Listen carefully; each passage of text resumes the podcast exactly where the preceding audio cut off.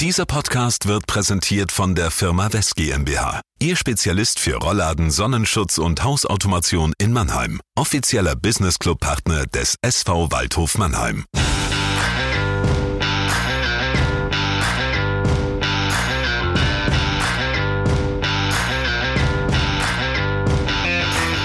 Herzlich willkommen zur zwölften Folge des Buwegebabbel, dem Waldhof-Podcast des Mannheimer Morgen. Mein Name ist Alexander Müller und mit mir im Studio in der Dudenstraße ist der Sean Connery von Sandhofen, der Mann, der tausend Whiskys allein an Geruch unterscheiden kann. Und natürlich der größte Waldhof-Experte östlich des Rheins, mein lieber Kollege Thorsten Hof. Hallo Thorsten.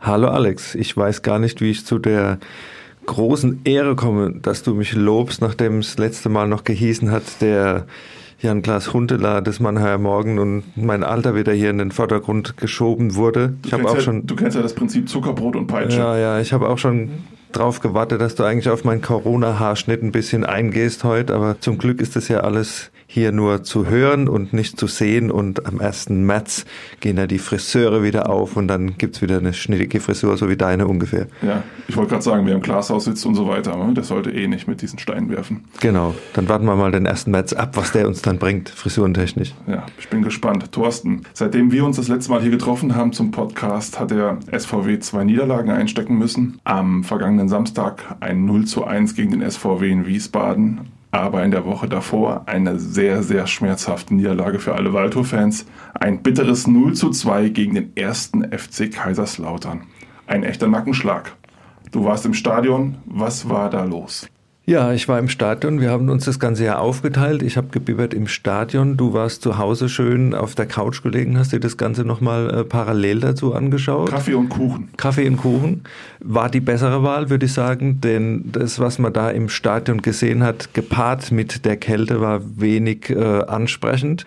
Du sagst, was war los? Das habe ich mich auch gefragt, so ungefähr nach zwei Minuten, als die äh, Kaiserslautern die erste gelbe Karte hatten. Aber auch zu sehen war, welche Mannschaft dieses Derby gewinnen will und mit welchen Mitteln auch. Und das war einfach der Weg des Erfolgs, den der FCK da eingeschlagen ist war jetzt nicht die große fußballerische Offenbarung, war aber vom Start weg einfach vom Willen geprägt, vom Einsatz geprägt, auch von der ordentlichen Härte geprägt, die über die gesamte Spielzeit angebracht war. Für so ein Derby lassen wir mal das eine Foul von äh, Uaim. Hannes Uaim äh, weg. Das war nah an der Körperverletzung. Aber ansonsten war die Härte so, wie sie in einem Derby sein musste und das hat den Waldhof unheimlich beeindruckt. Wir haben ja dann auch gesehen, die zwei Tore sind jetzt nicht aus fußballerischen Geniestreichen entstanden, sondern waren einfach erzwungen, mehr oder weniger, weil man die Waldhöfer dann auch zu Fehlern gezwungen hat in der Vorwärtsbewegung. Dann wurde ja, ein bisschen fehlerhaft verteidigt, aber das hat auch gereicht. Wie gesagt, beim 1 zu 0 äh, ein Standard vorhergegangen, der dann so halbgar verteidigt wurde, wieder zurückkam. Zack hat's geklingelt das zweite Tor in der Vorwärtsbewegung. Gottschling lässt sich einen Ball abnehmen. Dann war die Situation eigentlich auch schon geklärt. In der Mitte kam wieder zurück und dann fällt es 0 zu 2. Insofern verdient, weil einfach der, der Druck so groß war und da war der Waldhof nicht präsent, hat es auch nicht so angenommen von Anfang an und dann stehst du da auf einmal, hast 0-2 nach 20 Minuten und dann wird es natürlich gegen eine Mannschaft, die auf einmal ein riesen Selbstbewusstsein hat, schwer äh, da noch ranzukommen,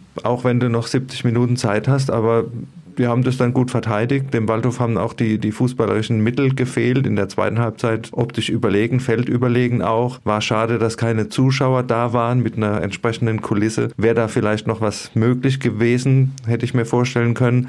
Aber es hat an dem Tag dann einfach nicht gereicht. Der FCK war präsenter, wollte das Spiel einfach mehr gewinnen und hat es dann auch äh, im Endeffekt verdient gewonnen. Und das ist ja dann eigentlich das, das Ärgerliche, dass du nicht verlierst, weil du die schlechtere Mannschaft bist, sondern weil du einfach den Anfang verschläfst, weil du eine, mhm.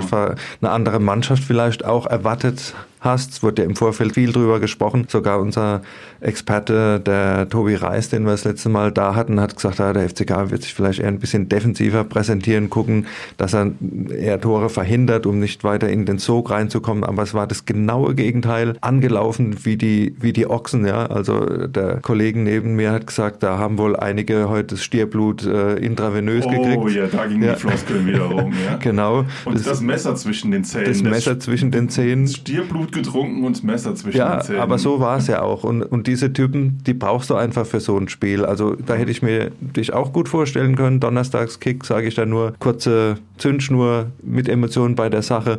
Und äh, Blutgrätschen-Spezialist. Ja, so einen hätte ich mir einfach gewünscht, auch wenn du dann nach 20 Minuten vielleicht vom Platz gegangen wärst. Da hat einfach bei manchen ist diese Charaktereigenschaft nicht so ausgebildet und das kannst du ja auch keinem Spieler antrainieren. Das hast du oder das hast du nicht. Du bist ein äh, ein fieser Typ oder du bist kein fieser Typ und der Waldhof hat nicht genug fiese Typen in dem Spiel gehabt, die sogenannten Mentalitätsspieler, von denen immer so schön Zu die brav Rede ist. waren sie unterwegs. Ja, war, war einfach Ja. zu brav. Du hast ja am Was glaub- Fernsehen gesehen. Ja, was, war- ja, was glaubst du denn? Was war es denn so? Da, da stand ja hinterher ein schlimmer Vorwurf im Raum. Es stand ja der Vorwurf im Raum, die haben die Bedeutung dieses Derbys unterschätzt. Also ich meine, jeder weiß, dass sowohl für die FCK-Fans als auch für die Waldhof-Fans ist das das Spiel des Jahres. Das ist der absolute Erzrivale, das Derby der Derbys. Und glaubst du, dass da auch welche dabei waren, die jetzt gedacht haben, ja, jetzt spielen wir mal unseren Stiefel runter und ist ja eigentlich auch nur ein normales Drittligaspiel?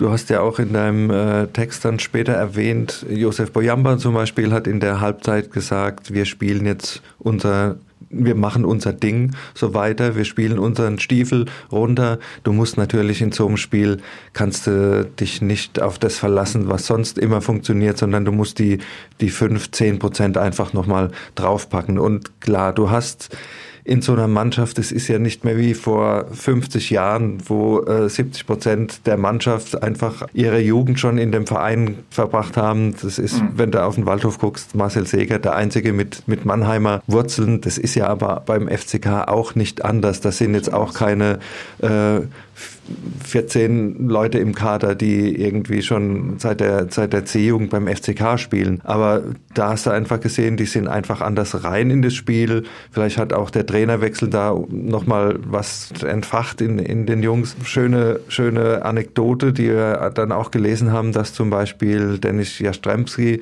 der aus Berlin kommt, dem war das zum Beispiel nicht so bewusst, um was es da geht. Ja, der guckt sich dann das auf dem Handy an, sieht, oh, tolle Stimmung und so. Aber der weiß jetzt nicht um die Bedeutung. Das ist jetzt kein Vorwurf. Wir haben halt Spieler von außerhalb, aber du hast dann auch viele Jungs, zum Beispiel äh, Kostli habe ich vor dem letzten Derby gefragt, ob er eine Vorstellung hat, um was es geht. Der sagt dann, ja klar, wenn du in Magdeburg gespielt hast und du spielst gegen Halle, da weißt du, was es heißt, ein Derby zu spielen und was es heißt, die Fans zu enttäuschen oder den Fans ein großes Geschenk zu machen. Also ob, ob das Ja, jetzt ich finde, du, du sprichst aber einen, einen wichtigen Punkt an, weshalb ich glaube, dass dieses Derby dann doch ein bisschen außer Konkurrenz läuft, das Thema Fans. Weil ich glaube, wenn man sich den Spielverlauf anguckt, ähm, du liegst halt ziemlich dämlich, relativ schnell 2-0 zurück und was brauchst du dann? Du brauchst natürlich irgendwie ein Signal, eine Verstärkung von außen. Und wenn du diese Zuschauer nicht hast, deine eigenen Fans im Rücken, man kann sich ja vorstellen, wie das mit 25.000 im Karl-Benz-Stadion gewesen wäre. Bei der ersten gelungenen Toraktion vom Waldhof wären die da gewesen, wäre die Kulisse da gewesen. Das bringt dich dann auch emotional auch wieder schon, nach auch vorne. schon vor dem Spiel, die ganzen Choreos, die da abgebrannt Genau, worden wären. Also ich genau. glaube, da hätte es äh, spätestens beim letzten dann auch Klick gemacht, äh, heute, oh, da ist ja dann doch ein bisschen was anderes, ja, wenn du mal auf die Ränge guckst.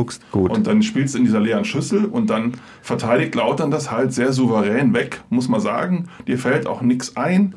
Dann hast du ein bisschen Pech, dass der Schiri diese mögliche rote Karte für den Uaim nicht gibt und dann nimmt das so seinen Lauf. Das, das Schlimme war ja auch vom Gefühl her, dass diese zweite Halbzeit so dahin plätscherte, dass da irgendwie überhaupt keine, keine Reaktion zu sehen war. Ich fand auch, dass Glöckner ein bisschen zu spät gewechselt hat. Vielleicht hätte man mal früher auch taktisch was anderes probieren müssen, wenn man halt merkt, es geht so nicht, es, wir kommen so nicht vors, vors gegnerische Tor, ja. Und so sind sie dann am Ende in diese absolut verdiente Derby-Niederlage geschlittert, muss man sagen. Du sagst nochmal die Fans. Ich hätte mir auch äh, vor Augen halten können, was passiert, wenn so ein Foul da an der Seitenlinie passiert. Oder auch das erste Foul schon nach 1,42 oder wie. Ne? Du kannst halt in einem Stadion ohne Fans, kannst du halt mal hinlangen und der Schiedsrichter ist da noch lang nicht so beeindruckt, wenn auf einmal 25.000 Leute reagieren auf die Szene. Ja? Das Genau. muss man immer mitdenken. Ich glaube, das wäre ein ganz anderes Spiel geworden. Wie es dann ausgegangen wäre, ist jetzt Kaffeesatzleserei, aber da hat halt doch schon ein bisschen das, das letzte Salz dann in der, in der Suppe gefehlt. Aber wie gesagt, total ärgerlich, dass du dann halt mit so einem 0 zu 2 da vom Platz gehst, wobei du nicht die schlechtere Mannschaft bist. Ja. Und die Woche danach, die stand halt unter dem großen Thema Aufarbeitung. Genau aus dem Grund, was ich eben gesagt habe. Es stand so der Vorwurf im Raum. Die Jungs haben das ein bisschen unterschätzt. Da war nicht genug Feuer drin, da war nicht genug Emotion drin. Dann sind ja am ähm, vergangenen Dienstag auch nochmal halt 15 Waldhof-Fans ins Training am Alsenweg gegangen. Und wie man hört, haben die der Mannschaft ganz schön die Meinung gegeigt. Und da gingen dann wohl auch einige Köpfe runter. Die hatten mit sowas noch nicht gerechnet.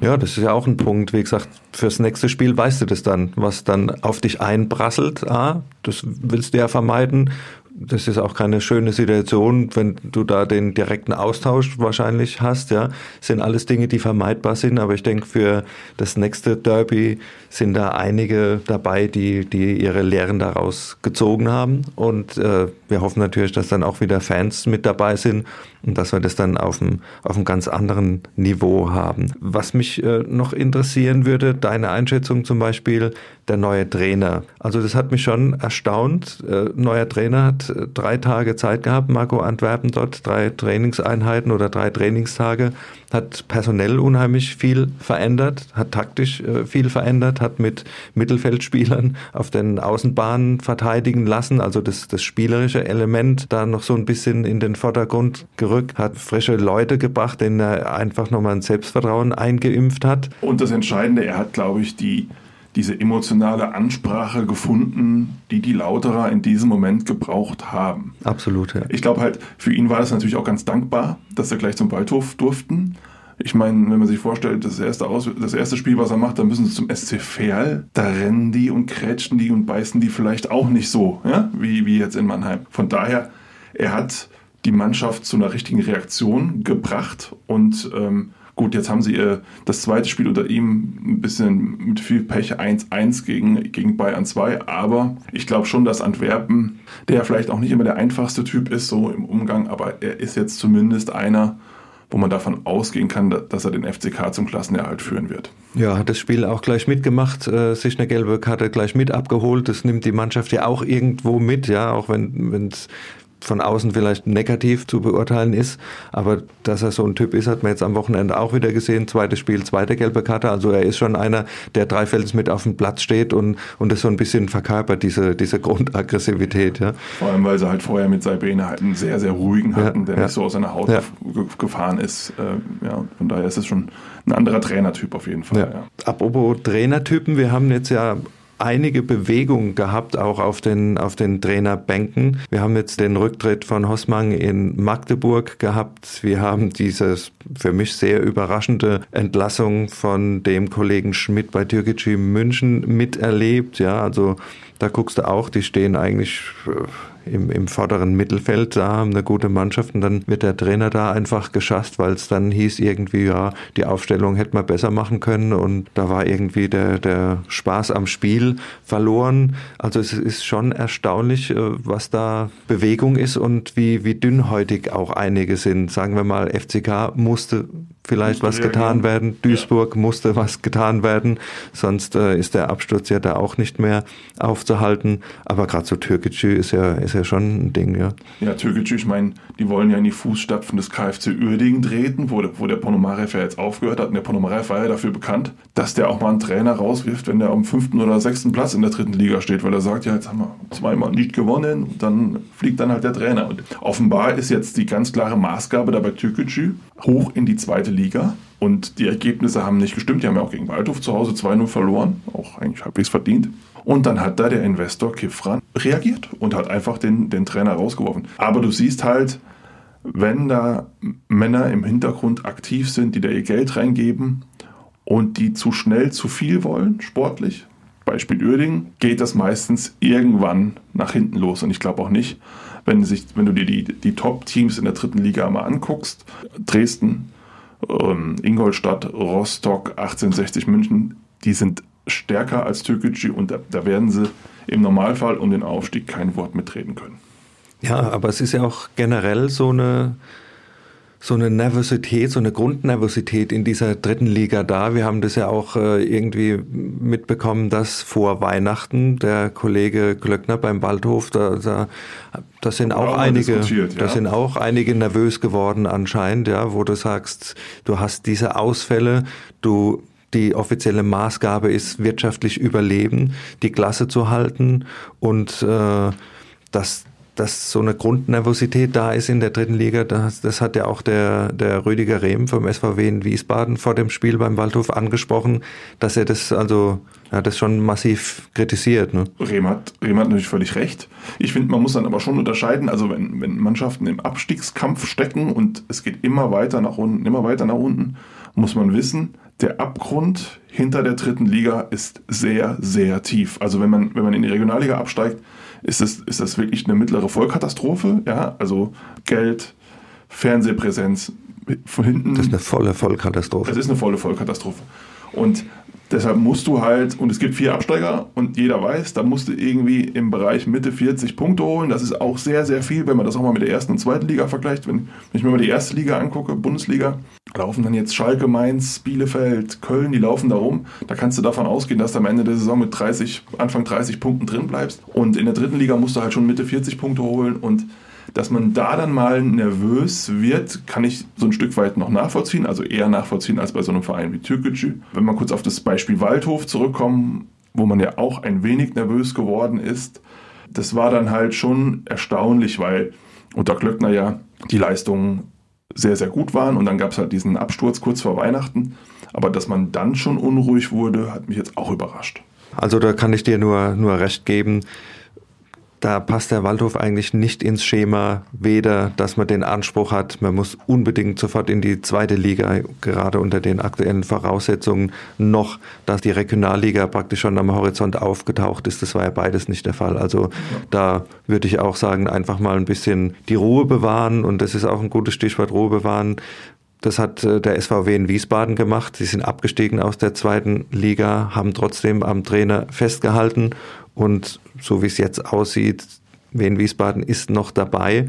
Rüdiger Rehm macht da auch eine gute Arbeit, jetzt auch über die längere Zeit betrachtet. Und er sagt ja auch selbst, du musst also dem Trainer auch ein bisschen Zeit geben, damit er seine Handschrift da reingeben kann. Ich denke, dass Wien Wiesbaden mittelfristig auch wieder Richtung zweite Liga blickt. Und mit dem späten Tor beim Waldhof haben sie ja da nochmal ihre Chancen aufrechterhalten. Ich meine, wenn ich da kurz rein darf, das, das siehst du dann halt auch, was Kontinuität bringen kann. Ich meine, der, der Rehm ist da jetzt vier Jahre. Man weiß in Wiesbaden, glaube ich, das ist so ein Verein, der ist so an der Schnittstelle zwischen zweiter und dritter Liga.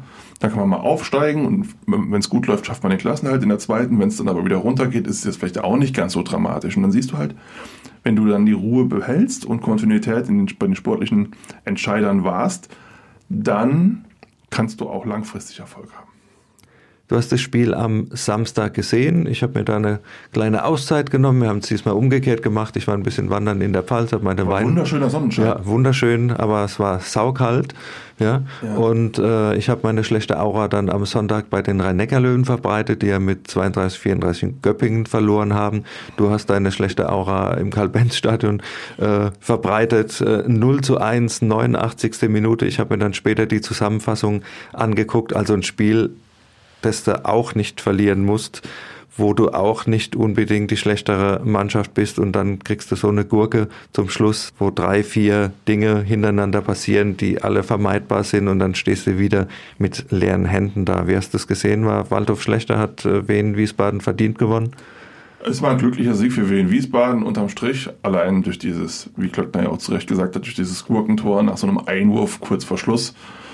Da haben sie sich ziemlich dämlich angestellt das grundsätzlich dann das Spiel natürlich unter dem Motto Reaktion zeigen auf die Derby-Niederlage. Da muss man dann sagen, das haben sie schon gemacht. Das war von den vielbeschworenen Grundtugenden, war das alles in Ordnung, was ähm, Zweikampfführung angeht, was die nötige Leidenschaft angeht, wie man so ein Spiel annimmt, viel laufen, grätschen, gute Struktur haben. Das, das war alles in Ordnung. Man hat in der ersten Halbzeit sogar Vorteile gegenüber Wien Wiesbaden gehabt, hat auch ein paar ganz akzeptable Torchancen gehabt. Hat sie dann nicht gemacht. In der zweiten Halbzeit kam Wien dann ein bisschen mehr auf. Der Königsmann hat auch einmal noch super gehalten. Aber unterm Strich lief das alles schon auf 0-0 raus. Und ich glaube, mit so einem 0-0 gegen so einen doch Aufstiegsaspiranten hätte der Klöckner da auch leben können. Aber dann war es wie so oft ein individueller Fehler oder sogar mehrere individuelle Fehler in der Abwehr und dann ist es Spiel weggegangen. Und im Endeffekt kommen wir jetzt dazu, dass man sagen kann, die Defensive hat bis auf diese Fehlerkette vor dem 1-0 wieder gut funktioniert. Aber was ein bisschen verloren gegangen ist, ist dieser begeisternde Offensivstil. In den letzten ähm, acht Spielen nur sieben Tore. Vor der Winterpause hat man gesagt, es hakt in der Defensive und jetzt hakt es in der Offensive. So. Also wird jetzt die Aufgabe sein, am besten mal beides gleichzeitig auf den Platz zu bringen. Eine gute Defensive und eine gefährliche Offensive. Das wird jetzt so die Aufgabe in den kommenden Wochen sein für Glöckner. Wobei Thema am Wochenende war wohl auch wieder, ich habe das Hinspiel in Wiesbaden gesehen, da hat sich der Waldhof auch sehr schwer getan. Wiesbaden ist eine Mannschaft, die sehr körperlich präsent ist. Also das Hinspiel war ja ein glücklicher 1-0-Sieg, frühes Tor Boyamba und dann ging das Spiel eigentlich nur in eine Richtung und der Waldhof hat sich eigentlich keine einzige klare Torchance mehr da herausgespielt, bis auf Konter, glaube ich, gegen Ende. Und das hast du auch gesehen, wenn Mannschaften agieren wie der FCK hier im Karl-Benz-Stadion, wenn eine Mannschaft agiert wie Wien Wiesbaden, die im Mittelfeld unheimlich robust sind, in der Zentrale, auch auf den Außenpositionen da wenig zulassen. Wir haben halt äh, beim Waldhof Spielertypen, die eher ein bisschen filigraner sind, denen da das Durchsetzungsvermögen von der körperlichen Seite fehlt und dann muss es halt schnell gehen, dann muss es über spielerische Mittel gehen. Da hast du halt im Moment, glaube ich, ein bisschen Probleme. Ari Ferrati wird halt vermisst, auch ein Boyamba in, in Topform, in guter Form. Das sind Leute, die vorne mal schnell mit äh, wenigen Kontakten die Kugel laufen lassen und dann vielleicht auch in den Strafraum kommen, weil Martinovic war zum Beispiel auch äh, relativ in der, in der Luft gehangen gegen Wiesbaden. Da denke ich, hängt es auch ein bisschen mit dem Personal zusammen. Da müssen wir vielleicht noch ein bisschen Geduld haben, bis die Jungs wieder zurückkommen, die auch für diesen Offensivfußball gestanden haben die ganze Zeit und äh, die den dann auch auf, auf den Rasen bringen können. Ja, Thema zurückkommen. Wieder im Kader seit, seit mehreren Wochen ist jetzt Jesper Verlat auch als Säule für die, für die Abwehr gekauft, hat auch in der Hinrunde ein paar Spielen durchaus zeigen können, was für ein Potenzial er hat, dass er ein Unterschiedsspieler in der dritten Liga sein kann. Kämpft die ganze Saison schon mit Verletzungspech, hat glaube ich insgesamt nur sieben Einsätze und jetzt ist die große Frage, wann spielt er wieder von Anfang an? Und Patrick Löckner hat jetzt zuletzt gesagt, ich entscheide da nach Leistungskriterien und da muss Gerrit Gohlke spielen weiterhin erstmal. Wie siehst du das? Muss Felat rein mit seiner Erfahrung, mit seiner Präsenz? Verlat Segert, was ist das für eine Innenverteidigung, oder? Ja, da auch nochmal zurückkommend auf das Spiel in Wiesbaden, da war diese Achse absolut äh, siegbringend. Wenn die zwei in Topform nebeneinander spielen, führt, glaube ich, kein Weg an ihnen vorbei. Ich hatte auch beim Derby gedacht, wenn ich Trainer wäre und Verlat in Topform ist, da hätte ich es einfach mal gewagt und hätte den, den Tausch gemacht, weil Verlat ist einfach so erfahren, hat auch den Körper, sage ich mal, oder die, die Erfahrung, seinen Körper so einzusetzen. Das ist ja immer eine Frage, ob du den Körper hast oder ob du auch weißt, wie du ihn einzusetzen hast. Und da hat er, glaube ich, Gerrit Gohlke einiges voraus, um zu wissen, wann muss ich meinen Körper wie einsetzen. Und da hätte ich gedacht einfach, er, er, bringt ihn von Anfang an, wenn er fit ist, weil er stellt einfach was dar. Der hätte sich dann vielleicht mit dem äh, Poirier anders angelegt oder anders abgearbeitet mit so einem Spieler. Aber klar, äh, Golka hat die ganze Zeit gespielt, dem Jungen dann zu sagen, so, du bist jetzt raus, nach dem Motto, super gemacht, aber heute setzt du mal aus, ist natürlich auch äh, schwierig, ja, wobei gewinnt unheimlich viel Zweikämpfe, aber verliert dann auch oft entscheidende Zweikämpfe und äh, ja, da ist der Coach, glaube ich, schon in so einer kleinen Zwickmühle, um zu gucken, wann ist jetzt die Zeit dann für einen Wechsel da, weil du holst ja auch einen Verlat, nicht mhm. um ihn dann nur auf der, auf der Bank sitzen zu lassen, weil der bringt dich ja dann, dann schon weiter. Ja. Und äh, bei Golkes sage ich immer wieder, ist sicher ein Talent, braucht aber neben sich jemanden, der ihn führt. Das hat Segert jetzt zuletzt gut gemacht. Die haben auch besser zusammengefunden, aber wenn beide fit sind, Verlat und Segert, dann ist es die, die die Innenverteidigung Nummer eins. Ja, ich sehe es auch so wie du. Also ich finde, dass Gurke sich in den letzten Wochen, auch in den, in den ganzen Januarspielen, sehr stabilisiert hat. Ja, wenn gerade mal das siehst, 60 München. Ja. Da war es ganz schlimm. Und, ich, ich finde äh, auch, da ist die ja. Formkurve geht klar nach oben Ja. und er, er war auch mit Segert eingespielt. Er war allerdings auch immer wieder mal für, für, einen, für einen Bock gut. Leider Gottes muss man auch sagen, dass Marcel Gottschling sich in den letzten äh, Spielen auch gerne mal so einen, so einen Aussetzer geleistet hat und das ist halt in der dritten Liga verheerend. Ich meine, man, man hat es wieder gegen Wien gesehen. Du passt einmal nicht auf und so eine doofe Standardsituation, so ein doofer Einwurf und dann verlierst du eins. Ja, die Mannschaften haben einfach die Qualität, dass sie so Fehler dann, dann ausnutzen. Ja, Ja, Es genau. ist ja nichts Neues. Genau. Also äh, da haben wir ja nichts Neues entdeckt. Und äh, da ist dann auch die, die interessante Frage, wann ist Jan-Hendrik Marx wieder soweit, der denke ich auch nach vorne vielleicht noch ein bisschen mehr Impulse setzen kann. Also bin ich bei dir, Gottschling war auch ein guter Wintereinkauf, hat seine Aufgaben super erledigt zu Beginn zuletzt ein paar, paar Schnitzer drin gehabt. Aber ich denke auch Jan-Hendrik Marx in Topform, auf den haben wir schon Zweitligisten geguckt. Wenn der wieder da ist, kann er nochmal eine, ja, mehr sogar als eine Alternative sein, auf jeden Fall auf der Seite. Auch Genau. nach vorne. Genau. Also in den kommenden Wochen wird jetzt, wird jetzt die Aufgabe auch sein. Ich meine, Klöckner bekommt jetzt zum ersten Mal in seiner Amtszeit in Mannheim mehr oder weniger, wenn man jetzt Dorian Diering mal abzieht, fast alle potenziellen Leistungsträger zurück. Und wenn man immer über diese, über diese Entwicklung, die die Mannschaft nehmen soll, spricht, dann muss dann halt ja auch jetzt mal diese Entwicklung, wenn dann alle an Bord sind, zu sehen sein. Ich meine, man ist in der Tabelle im gesicherten Mittelfeld, zwölf Punkte Abstand auf die Abstiegsplätze, das ist eigentlich noch sehr safe alles. Und jetzt wird es halt darum gehen, mit allen Leistungsträgern, das, was ich eben auch schon mal angesprochen habe, dass das Gesamtpaket jetzt mal stimmt. Also, dass man vorne gefährlich ist und hinten äh, ordentlich verteidigt. Ich glaube, das wird jetzt die große Aufgabe sein und da kommt ja am Samstag in Rostock schon der erste dicke Brocken dann direkt Ja, auf den ja. Waldhof zu. Das wollte ich gerade äh, hier anfügen. Wir haben am Samstag das Auswärtsspiel jetzt bei Hansa Rostock. Sechs Spiele ungeschlagen, davon fünf Siege und zuletzt das Remis gegen 1860. Also die sind so richtig im Flow, wie man so schön sagt, äh, auf dem dritten Platz, auf dem Relegationsplatz, sechs Punkte vor dem Waldhof, wobei der Waldhof zwei Spiele mehr schon sogar hat. Also das ist eine, eine richtige Hausnummer, wo dann sich auch beweisen muss, ob das Gesamtpaket jetzt den, den Schritt macht und vor allen Dingen da muss nach vorne natürlich wieder ein bisschen mehr passieren, weil ich glaube, du kannst dir da kein 0-0 ermauern oder so in, in Rostock, das geht über 90 Minuten, glaube ich, nicht gut. Also das wird schon eine richtige Herausforderung und das ist jetzt dann auch der Abschluss von drei schweren Spielen, die sie jetzt äh, auf, der, auf der Liste hatten und da wird man jetzt schon sehen, was da Sache ist am Samstag. Da bin ich mir auch ganz sicher. Also Rostock ist für mich ein ganz klarer Aufstiegsaspirant, sogar für einen von den direkten Aufstiegsplätzen. Haben jetzt äh, zuletzt eine super stabile Form gehabt. Am vergangenen Wochenende waren sie in Unterzahl lange bei 1860 München, haben trotzdem ähm, Punkt geholt. Also ein echtes Brett. Allerdings auch für den Waldhof ist es eigentlich auch ein ganz angenehmes Spiel. Man fährt dahin, man ist jetzt, hat jetzt nicht den ganz großen Ergebnisdruck, aber man kann halt mal zeigen, über Konter, über Gegenstöße vielleicht äh, dafür eine Überraschung zu sorgen. Ja, wie ist dein Tipp, wenn man das mal in Zahlen fassen wollte dann?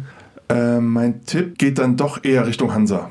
Also, wenn ich jetzt so einen Tipp abgeben, würde ich 3-1 für Rostock sagen. 3-1? 3-1 für Rostock. 3-1. Ja, ich meine, wenn du, wenn du dir anguckst, in was für, einer, was für einer Form die unterwegs sind und, nee, also. Ja, wobei 3-1. gegen 60 haben sie jetzt auch, Ja, aber das, wie hat Waldhof nochmal bei 1860 gespielt? ja, ich glaube, äh, die haben mehr als ein Tor gekriegt, oder?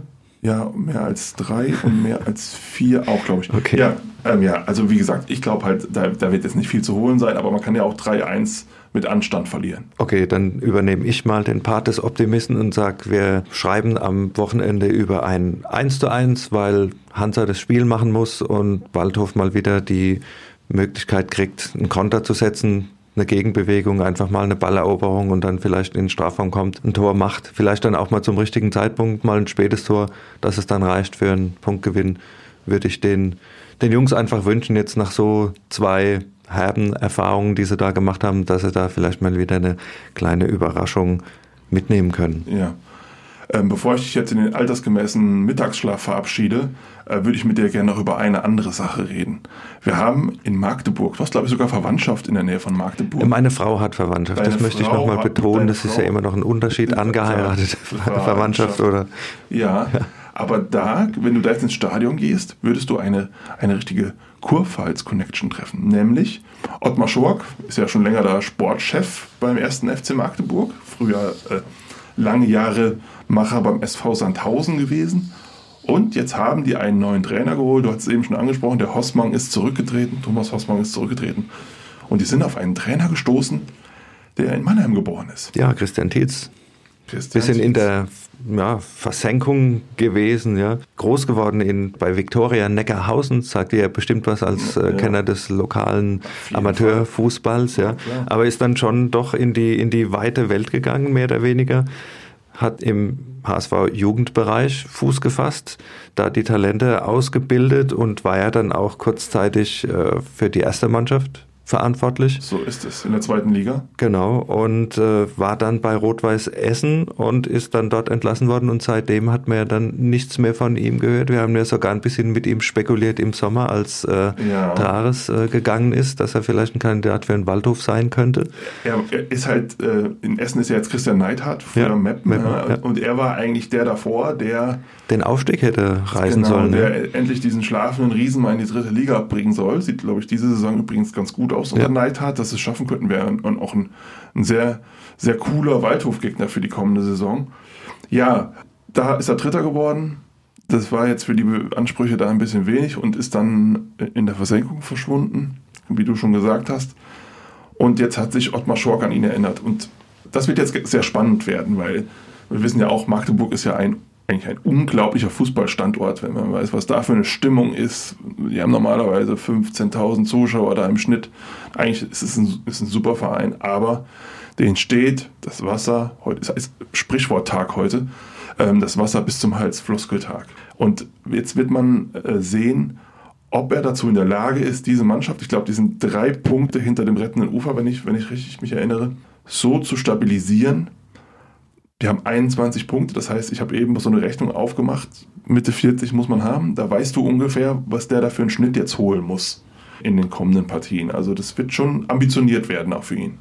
Und nach Rostock ist ja der Waldhof dann demnächst dann auch Gegner der Magdeburger. Da kann es natürlich sein, dass die Mannheimer dem Mannheimer dann ordentlich in die Suppe spucken. Aber das werden wir sehen. Da ist ja noch ein bisschen das, Zeit bis dahin. Dazwischen ist ja noch das Heimspiel gegen den FC Bayern 2. Genau, ja. Gut, das war's dann wieder für heute. Wir freuen uns wie immer auf euer Feedback und weitere Ideen. Schreibt am besten an podcast.marmo.de und folgt uns auf Facebook oder Instagram. Lasst uns ein Abo da, damit ihr auch in Zukunft keine Folge mehr verpasst. Tschüss, bis zum nächsten Mal am 3. März nach dem Heimspiel gegen den FC Bayern 2, sagt Alex Müller. Und Thorsten Hof. Bis dann.